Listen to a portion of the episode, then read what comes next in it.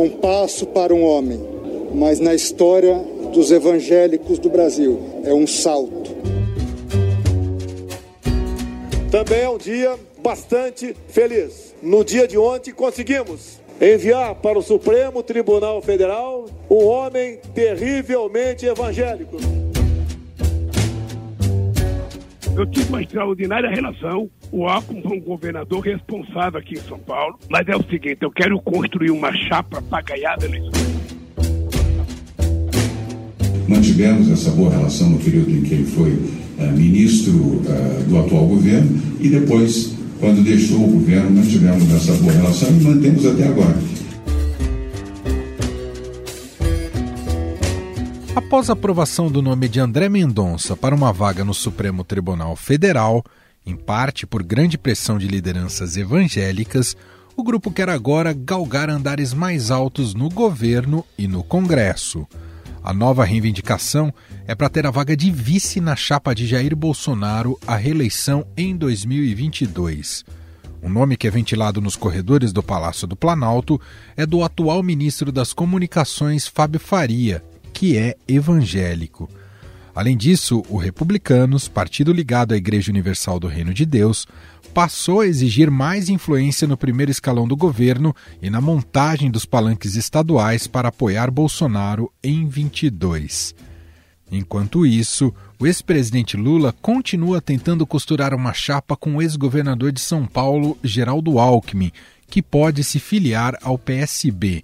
Um levantamento do partido mostra que o petista ganharia votos em São Paulo com o apoio do ainda tucano, que comandou o Estado por quatro mandatos.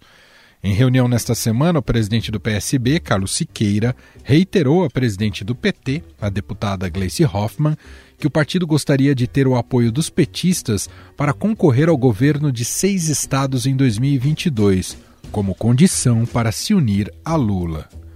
Já o atual governador de São Paulo, João Dória, que venceu as prévias do PSDB para concorrer à presidência pelo partido, informou que vai se encontrar com o ex-ministro da Justiça Sérgio Moro, pré-candidato pelo Podemos. Uma aliança entre os dois não é descartada. No Poder em Pauta de hoje, vamos abordar esses assuntos com os nossos jornalistas de Brasília que cobrem o dia a dia da política. Conectando, portanto, nossos repórteres em Brasília. Começo cumprimentando aqui Vera Rosa. Oi, Vera, tudo bem? Oi, Emanuel, tudo bem? E você? Tudo ótimo. Encontro quinzenal, que tem também Felipe Frazão. Apostos, oi, Frazão. Oi, Emanuel, oi, Vera, como vão? Super apostos sempre, hein? Vamos juntos para mais um episódio. Muito bem, vamos então aos assuntos de hoje, ou melhor, vamos já ao primeiro assunto de hoje. A gente vai dedicar esse primeiro bloco para falar um pouco sobre os evangélicos, né, e quanto eles têm sido já assediados não só ali no governo Bolsonaro, mas também por outros candidatos ou pré-candidatos nas eleições de 2022, porque evidentemente há um entendimento de que é um campo importante do ponto de vista eleitoral. Frazão, primeiro começar com você, um breve, uma breve análise dessa aprovação de André Mendonça no Supremo Tribunal Federal depois de toda a novela. E ele se comportou na sabatina de maneira constitucional, mas depois é, mudou um pouquinho o discurso depois da aprovação, não é, Frazão? Foi até o simples ato de respirar, Emanuel, e de pensar, ele atribuiu a Deus, né? Atribui tudo na vida dele a Deus, o novo ministro do Supremo Tribunal Federal. Ele fez na sabatina vários acenos, né? Tentou se equilibrar, é, tinha algumas cascas de banana, porque tem questões importantes para o eleitorado dele, né? O principal fiel ali dele que foi a as, as autoridades, lideranças evangélicas, né, que queriam é, ver as suas posições é, representadas. E, de outro lado, a sociedade como um todo, não evangélica, é, que queria entender um pouco melhor sobre o que pensa esse ministro e foi indicado com um critério religioso, né? O critério religioso foi a base da indicação dele. Embora o André Mendonça seja um concursado público, ele é da Advocacia Geral da União, qualificado juridicamente, e nunca houve nenhum questionamento sobre isso. O André Mendonça é, passou, né? por uma sabatina uh, longa, não muito uh, difícil, né? Já vimos sabatinas uh, em que o, o, sabatinado, o entrevistado, foi muito mais apertado no Senado, muito mais hostil, mas a votação final foi uma votação de muito risco. Foi, foi de 47 votos, contra 32, foi o pior resultado dos últimos tempos, o único abaixo de 50 votos no plenário do Senado e abaixo também do que previam as lideranças evangélicas. No fim, ele acabou é, cedendo, né? Depois foi só agradecer, é, dizer que é, é um salto para os evangélicos, e é mesmo. Um passo para o homem, um salto para os evangélicos. É um salto que o presidente Bolsonaro vai poder colher eleitoralmente esses dividendos, porque ele ajudou a construir esse salto é, com a conquista, né, de a instalação de um evangélico, ou como ele gosta de dizer, um terrivelmente evangélico, na Suprema Corte, em um dos poderes da República. Ele já tinha uma participação expressiva em seu projeto político, é, ocupando muitos espaços no Legislativo, alguns espaços no Poder Executivo também, no Ministério do Bolsonaro, por exemplo, e agora é, na Suprema Corte Brasileira, é o que conseguiu o, o presidente Bolsonaro e o André Mendonça. Me chamou a atenção que o pastor Marcos Marco Feliciano, que foi um dos principais cabos eleitorais dele, é, disse que essa não é uma vitória do André Mendonça. E me chamou muita atenção a frase dele: é uma vitória da igreja, é uma vitória do povo evangélico. Como se fossem coisas distintas. E não são, né? E não são. Inclusive, não há um apoio majoritário dos evangélicos ao André Mendonça, porque também é um campo bastante heterogêneo. Vera Rosa, esse salto evangélico que o Frazão comentou também tem gerado ciumeira dentro do governo, daqueles que apoiam o governo, não é, Vera? É sim, Emanuel. É, depois da, de, da, da indicação de André Mendonça ter passado pelo Senado, né? O que a gente vê é que já tem uma disputa escancarada pela vaga de, de vice na chapa do liderada pelo presidente Jair Bolsonaro à reeleição. O que acontece é o seguinte: eh, são três os principais partidos do Centrão. O PL, ao qual o presidente Bolsonaro se filiou, o PP, que é o partido do presidente da Câmara, Arthur Lira, do ministro da Casa Civil, Ciro Nogueira, e o Republicanos, que é o partido ligado à Igreja Universal do Reino de Deus. O republicano está se sentindo desprestigiado nessa coligação, e porque o presidente está afiliado ao PL e já está levando vários ministros com ele, né? Já tem anunciado que ministros vão se filiar ao PL. Rogério Marinho, por exemplo, se filiou junto com ele do Desenvolvimento Regional. É, deputados também vão migrar para o PL o PP vai ter, assim, em tese, né, mas assim, o acordo prevê que o PP tenha a vaga de vice na chapa. E o Republicanos? O Republicanos quer também a vaga de vice, né? E é um partido ligado à Igreja Universal. Então já começou essa, essa não que só republicanos têm esses evangélicos, né? O PL mesmo, o próprio Frazão falou, Marco Feliciano é filiado ao PL, é pastor também. Mas já começou essa disputa ali. Vai ser um político, vai ser um evangélico. É, mas assim, já o, o Republicanos, por exemplo, não garante que vá apoiar a reeleição do presidente Jair Bolsonaro em 2022. Tem conversado já, tem, tem sido procurado pelo, pelo ex-ministro da Justiça, ex-juiz da Lava Jato Sérgio Moro. É, então, não, assim, eh, os partidos estão assim num processo de negociação e exigindo é, e, e, fazendo suas, suas apostas, exigindo cargos, exigindo algumas benesses para continuar apoiando o presidente Bolsonaro em 2022. Agora é bom lembrar assim que os evangélicos é, são disputados assim por todos, é, né, Vera? Por todos, né? Porque, por exemplo, o ex-presidente Lula fez até recentemente um, um vídeo falando com, com, com, evangélicos que eles não podem aceitar ser tratados como gado. É um partido que não pode acreditar na história de que os evangélicos e as evangélicas são como se fossem um gado, são tangidos por aqueles que querem mentir. O ex-juiz da Lava Jato, Sérgio Moro, também tem, tem, tem mais dificuldade né, nessa área, não, mas assim tá, está contando com a ajuda do Deltan Dallagnol, que é ex-coordenador da, da Força Tarefa da Lava Jato em Curitiba, que vai se filiar ao Podemos. E Deltan Dallagnol é, é evangélico, é da Igreja Batista e tem ajudado também nessa aproximação. Bom, como a gente já está falando muito sobre eleições, estratégias eleitorais, até porque tudo agora na política, nos bastidores, tem rondado em torno a isso, né, e a eleição de 22 está mais, está super antecipada no seu debate. A gente vai seguir aqui para esse próximo bloco, uh, nos aprofundando um pouco mais né, sobre fatos recentes para analisar justamente essas movimentações. Ô Frazão, já que vocês conseguiram entrar lá na filiação de Bolsonaro ao PL, queria que você falasse um pouco dessa. o que podemos esperar desse, como o presidente gosta de dizer, né, desse casamento de Bolsonaro com o PL, que não é a portas. É, porteira fechada, como se diz, né? Mas que vai dar palanques e capilaridade importante para o presidente em 22, não é, Frazão?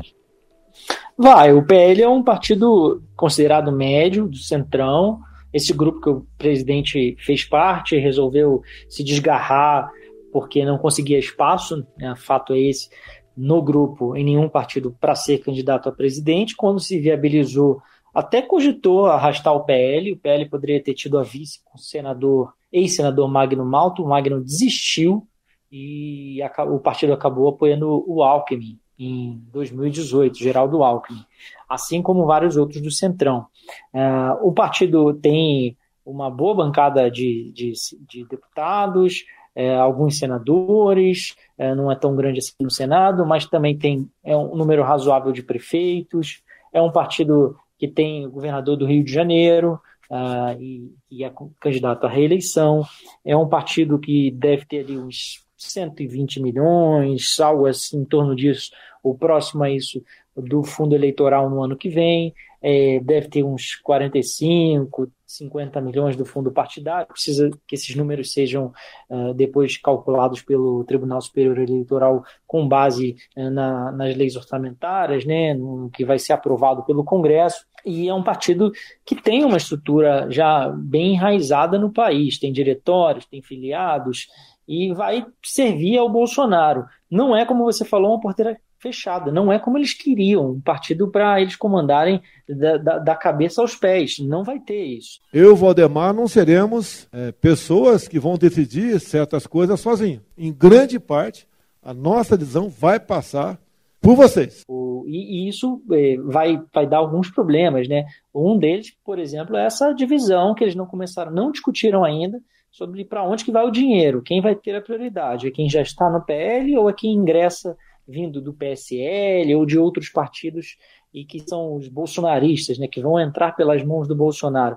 Outro problema é a ala lulista, né? Tem uma bancada do PL que apoia, gostaria de estar com ah, Lula, sim. fala disso abertamente. E esse partido esteve em todos os governos também. Uh, e, e, e esse, esse, grupo não quer sair do PL, porque tem interesses regionais nos seus estados, né? Então eles querem se manter. É, e, ao mesmo tempo, muitos vão tapar o nariz para o Bolsonaro, porque não dependem muito dele para se eleger. É, mas tem um grupo que está muito incomodado, porque o Bolsonaro é, brigou, é, chegou a suspender a filiação se o Valdemar não autorizasse uma intervenção depois que ele se filiasse para resolver esses problemas locais. Então, esse é um embate. Não é, Vera? Você queria dar um pitaco?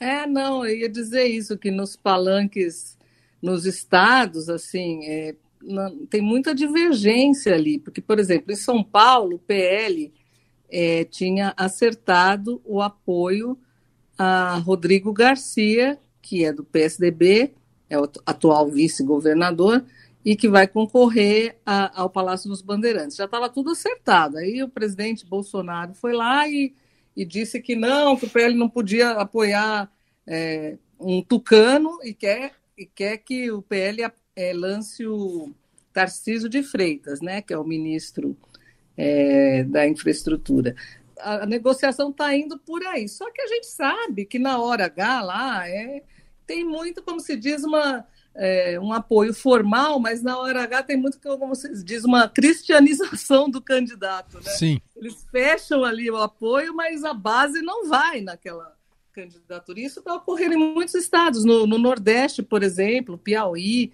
PL está com o Lula. Está é, muito. É, tem muitas divisões. assim. Os palanques estaduais são muito complicados de, de seguir a orientação nacional, né? Bom, outra, outro fator importante pode parecer que já está muito distante, mas não está, né? Até porque foi uma outra novela e que causou muito mal-estar ao partido, ao PSDB, mas enfim, o PSDB tem um candidato à presidência da República depois das prévias turbulentas, que é o governador de São Paulo, João Dória. Ah, e apesar é, disso ser muito relevante, me parece que ele tem sido é, essa questão da, da, da, candidatura do Dória. Acho que a gente pode começar aqui pelo Frazão. Frazão, a candidatura do Dória meio que está andando de lado perto do efeito Moro. Ou, o Moro tem interferido em todos os nomes dessa terceira via aí, hein, Frazão? Ah, ele interfere um pouco, né? E, e pega o, o campo como um todo, porque é, tem um número de votos ali, é o que as pesquisas indicam, se a gente trabalhar com esse cenário, são, vai, vamos dizer, 40%. 30% para Lula, 30% para Bolsonaro, 40% é, para a terceira via, vamos dizer assim, para quem disputa esse campo indefinido, é, bastante heterogêneo. Ele tira de, tirando os 10%, alguma coisa nesse patamar, tira de todo mundo, né? É, mas tira também voto do Bolsonaro. É, e vai tirar certamente do Dória. É, é havia uma expectativa né, de que eles pudessem iniciar algumas conversas agora, sobretudo o Dória, o entorno do Dória vem tentando plantar essa ideia de, de demover o Moro, mas é, o fato é que o Moro está mais bem posicionado nesse momento. Mantivemos essa boa relação no período em que ele foi uh, ministro do atual governo e depois quando deixou o governo, mantivemos essa boa relação e mantemos até agora. Claro, arrasta um pouco de todo o espaço que ele tem ocupado na mídia, né, na imprensa. O lançamento do livro dele também é muito bem calculado por isso, porque ele vai rodar o país fazendo o lançamento do livro. Ele está ocupando o seu espaço. Ele não tem cargo público. O governador de São Paulo está na televisão uh, todos os dias, tem uma agenda pública, tem o, o Moro não tem e ele vai precisar é, fazer um pouco desse, desse papel agora de encontrar um espaço para ele poder aparecer, poder divulgar, difundir suas ideias.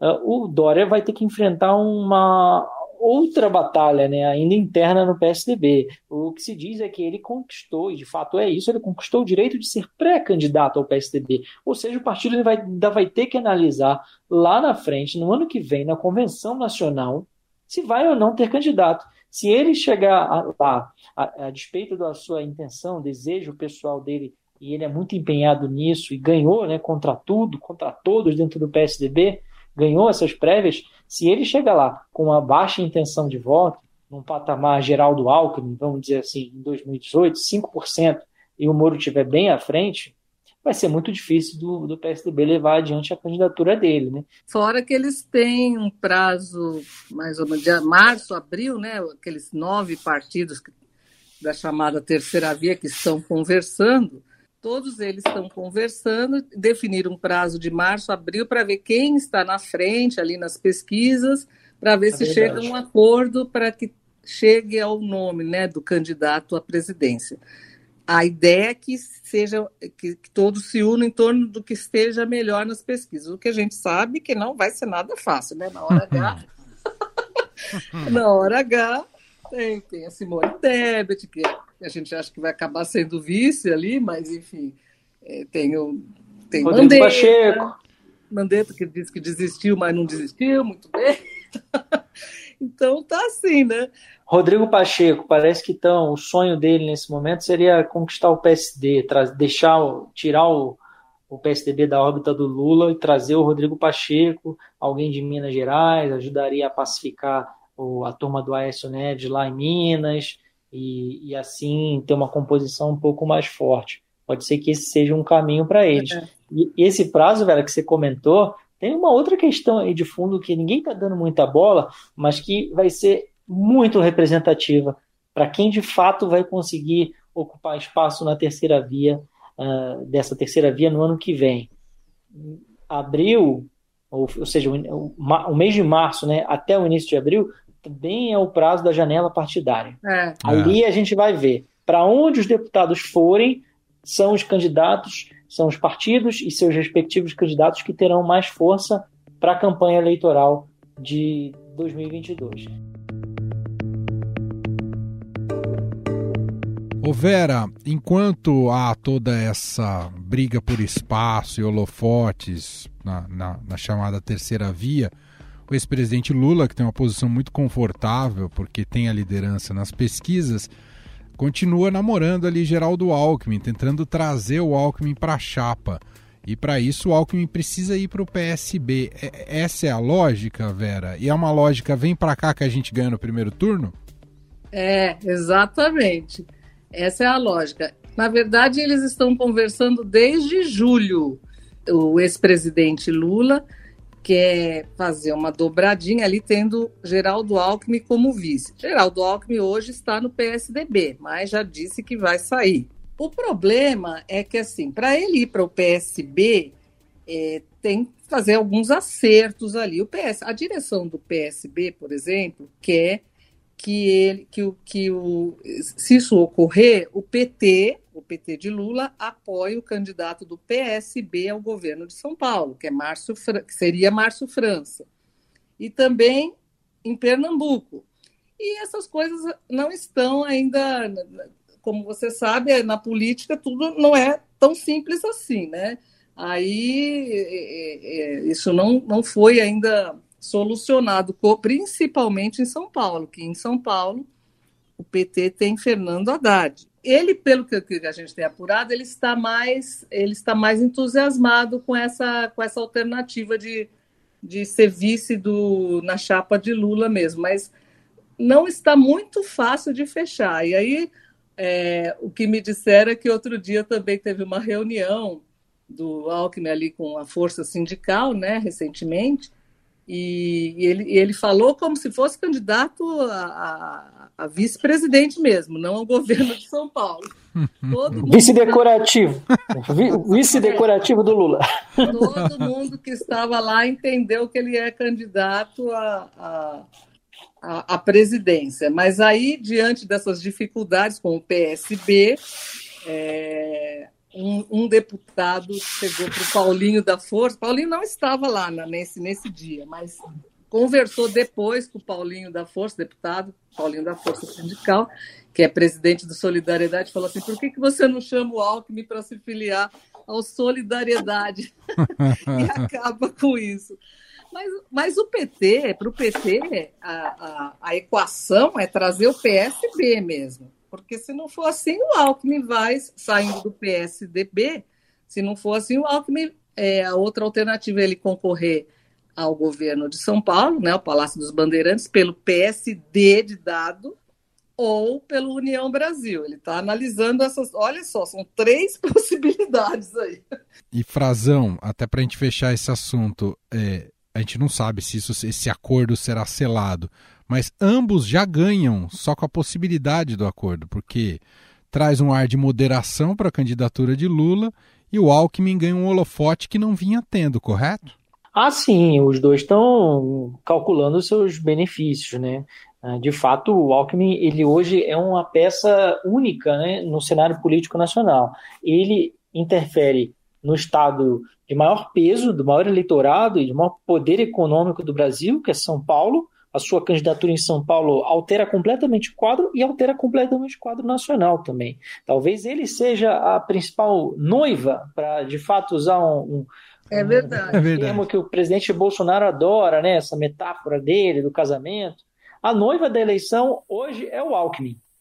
Para onde o Alckmin for, ele muda o cenário nacional. Eu tive uma extraordinária relação. O Alckmin foi um governador responsável aqui em São Paulo. Mas é o seguinte: eu quero construir uma chapa para ganhar as eleições. E ele está lá calado, né? Como a Vera falou, ele tá, participou da, do evento da Força Sindical, tem aparecido aqui e ali, mas sempre muito discreto, com um jeitão Alckmin, de pouquíssimas palavras. Então, até a hora que ele se decidir, as coisas vão mudar. E, e a Vera está falando do PSB, dessa expectativa nossa, né, que todo mundo fica de definição e tal. É, o PSB não quer é, decidir agora, né? O PSB também só quer decidir quando o quadro de candidatos estiver de fato é, bem consolidado. É difícil para o Alckmin, né? O eleitorado dele, que ele tem Sim, em São Paulo, o eleitorado mais conservador em São Paulo, é difícil de explicar e tal, por causa dos escândalos de corrupção do PT, o Alckmin foi muito crítico, né? disputou contra o Lula. Disputou ah, contra o Lula, sim. Disputou, disputou em São Paulo é, contra o PT na capital, perdeu, é, ganhou no governo do estado, né? mas teve uma derrota, ficou pelo primeiro turno da, da Prefeitura de São Paulo, Uh, enfim, é um, é um movimento difícil de se explicar do Alckmin, mas eles encontram justificativas aqui e ali. Só não podemos deixar, antes de fechar, Vera, de falar também, até porque ele anda muito exprimido nesse centro, do Ciro Gomes, que tem tido muitas dificuldades para se colocar, mas continua batendo dos dois lados, né? Seja no Lula ou no Bolsonaro, né, Vera? É verdade, Emanuel, é verdade. Hoje, é, nessa, nessa quinta-feira mesmo, é, teve a votação da PEC dos precatórios no Senado, foi aprovada, né, que abriu o caminho para o Auxílio Brasil, pagamento de Auxílio Brasil, mas tem muitas críticas e o PT votou a favor dessa proposta.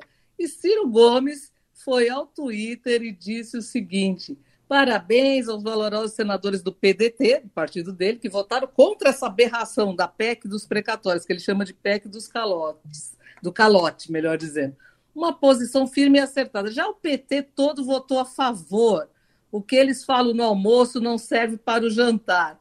O Ciro ele está tentando ali encontrar sempre um discurso, mas ele está com realmente uma dificuldade, como você falou, está espremido nesse campo da terceira via. É, o PDT nem faz parte mais dessa, dessa, desse grupo do, dos partidos ali que, que estão se reunindo para encontrar né, um, um nome para tentar unificar a, numa única chapa né, para concorrer contra a, o, presidente Bolsonaro e da outra ponta contra o ex-presidente Lula, né, a terceira via. O PDT nem faz parte disso porque Ciro Gomes não abre mão de ser candidato mas ele está realmente encontrando é, uma dificuldade. Desde o surgimento, então, de Sérgio Moro, parece que ele ficou ainda mais espremido ali, né, Frazão? Sem dúvida. Frazão me lembra, às vezes, que o Ciro é aquele tocador de violino do Titanic, Frazão. O barco está tá afundando, o pessoal está pulando fora e ele continua ali, né? Como Tocando, se nada tivesse acontecendo. E assim como ele critica o Bolsonaro o tempo todo, né? E porque ele também já tentou é, andar é, mais à direita, mais agora mais à esquerda, está tentando encontrar seu discurso, seu caminho, seu eleitorado. Talvez, Emanuel, se for isso mesmo, e no meio político, é, apesar da, dessa aceno que ele fez, muita gente achou que fosse uma saída honrosa, que ele fosse de fato desistir da candidatura, o que não se provou uma tese enganosa. Ele está de novo aí se dizendo pré-candidato, fazendo o embate. Se isso se confirmar, ele foi até, até o fim, como o pessoal no, no meio político acha que ele vai, de fato, ainda que isoladão, sozinho no PDT, ele vai entrar na campanha como um franco-atirador, um boxeador, sabe? No estilo que ele gosta, brigão. Ele vai puxar briga com todo mundo para tentar polarizar, tentar ganhar um pouco de, de, de imprensa, de mídia, eleitorado, chamar a atenção de alguma forma. Vai brigar com Lula, vai brigar com Moro, ele também já está brigando com Moro. É, o livro do Moro foi lançado aí e ele já saiu criticando o livro do Moro nas redes sociais. Ele vai puxar, tentar puxar um pouco de atenção para a candidatura dele. É um papel que ele gosta, né? Ele, o Ciro, o Ciro gosta de briga, de uma discussão. O Ciro é, tem essa imagem de pessoa esquentada, né? Ele vai talvez ter que usar das, dessas habilidades aí no debate público que ele desenvolveu ao longo da carreira para tentar deslanchar um pouquinho aí no ano que vem. É. E puxando a sardinha um pouco para o nosso lado aqui, né? Ele precipitou essa estratégia kamikaze numa entrevista aqui ao nosso podcast, o Estado Notícias.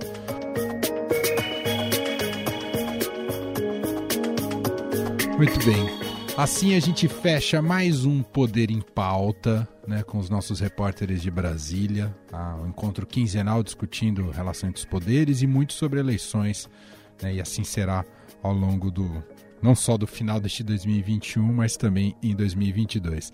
Vera Rosa, obrigado mais uma vez, até o próximo encontro. Muito obrigada, Emanuel, obrigada, Frazão, até a próxima. Felipe Frazão, brigadíssimo, um abraço, meu caro. Um abraço para vocês dois e para todo mundo que escuta a gente com tanto carinho.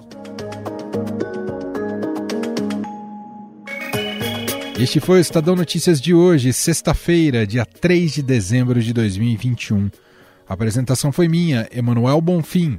Na produção e edição, Gustavo Lopes. A montagem é de Moacir Biasi. Para mandar o seu e-mail, podcast.estadão.com.